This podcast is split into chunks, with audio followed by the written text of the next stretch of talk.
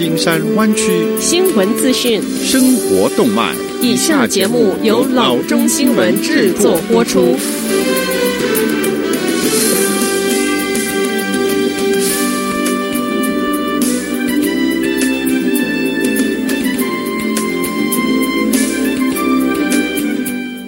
各位听众，大家好，欢迎来到老中广播电台的节目，我是君君。我们首先来关注今天的旧金山湾区地方消息。周三的下午，三百名国民警卫队的战士抵达了 Santa Rosa，为在 Hillsburg 山区与 LNU Lightning Complex 大火搏斗的消防人员提供增援。部队是于昨天上午出击火线，重点是 Walbridge Fire。Walbridge Fire 目前依然在 Hillsburg 以及 Russian River 社区上方的山丘燃烧，那儿的地势陡峭。国民警卫队的上校劝说，我们在那儿进行扫尾的工作，协助确保火势不会继续蔓延。在此之前，警卫队在 Monterey 的 Camp Roberts 接受了一周的训练。他们帮助切断来自加州和西部各州的消防员身边的火线。我们的许多士兵，他们的家园就在这附近。劝说，因此这对他们来说，不仅是支持州和当地社区。也是他们个人的使命，支持他们自己的家庭，既协助救援人员应对疫情，以及应对 George Floyd 死亡所发生的内乱。警卫队度过了一个忙碌的夏季。尽管从 Hillsburg 撤离的人周二已经被允许回家，但消防员说，要阻止火势进一步的蔓延，仍有许多艰巨的工作要做。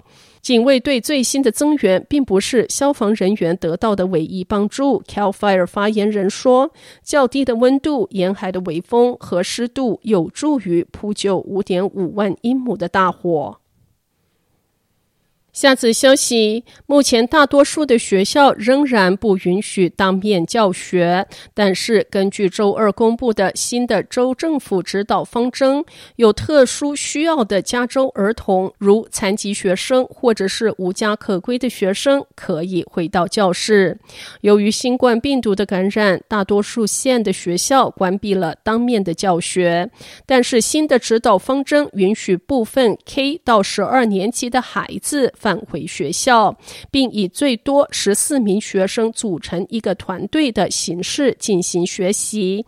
这个有限返校适用于需要特殊照顾的学生，好比说残疾者、英语学习者、可能遭受虐待或者是漠视的儿童或无家可归的学生。目的是确保学生能够获得职业治疗、言语服务以及个性化教学专案等服务。在全州的范围内，如果一个县脱离追踪病毒病例、感染率和住院人数的州观察名单达到两周，那么它可以启动面向所有儿童的重新开学。州人口最多的两个县 Orange 以及 San Diego 县已经从被名单上去除，他们可能在几周内有可能可以开放学校。对于仍在名单上的县，小学可获得重新开学的豁免，因为人们认为幼童传播病毒的可能性较小。根据新的规则，学习团队最多只能有十四名学生和两名教师，团队学生不能跨团队混合。任何一所学校一次最多可以容纳百分之二十五的通常学生人数。学校也可以允许不同学生团体在不同的日子返校上课。该指导方针适用于儿童保育、娱乐专场、校前和课后辅导、青少年团队和日间营地。下则消息，当局宣布，面向 Lake、Monterey、Napa、San Mateo、Santa Cruz、Solano、Sonoma 和 Yolo 八县野火幸存者，通过 California Governor's Office of Emergency Services 和 Federal Emergency Management Agency 合作提供的联邦助援登记已经开始。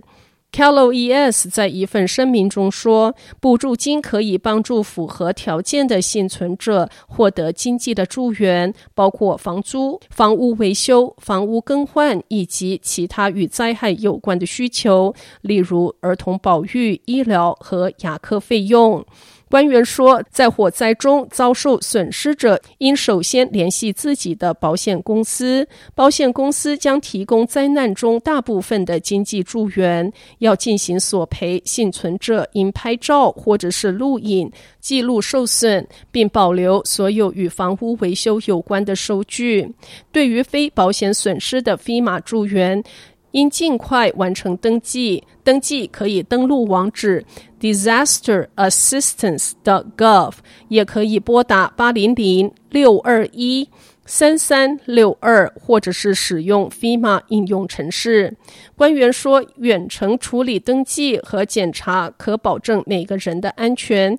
由于 COVID-19 的疫情，检查将通过电话进行。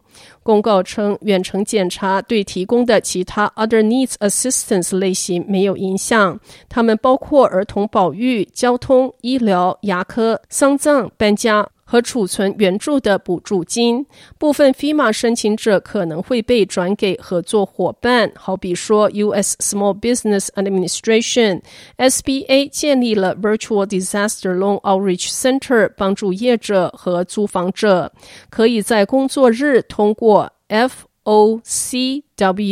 Assistance at S。ba.gov 或者是九一六七三五一五零零联系该中心。下则消息，在这熊熊的山火季，PG&E 致力要减少公共安全断电的发生。公共安全断电是 Public Safety Power Shutoff，或者是简称 PSPS。公共安全断电的策略是由 PG&E 主动性暂时关闭高火灾危险区域的电源，以减少 PG&E 可能因为电力设备在山火季节的高温、高风速情况下而引发火灾的可能性。PG&E 一年中在公共安全断电措施上做了大量的改进，其中包括四十八小时预先通知、多语言沟通能力、缩小停电范围、加速电力的回复。以及扩大及增强网站访问的能力。PG&E 在八月三十一日周一的晚间五点半到七点钟，将以视讯的方式举行山火安全研讨会，无需预约。八月三十一日周一的晚间五点半登录即可。需要登录链接，请致电君君六五零三六九四六八零六五零三六九四六八零，君君会把研讨会的链接 email 给您。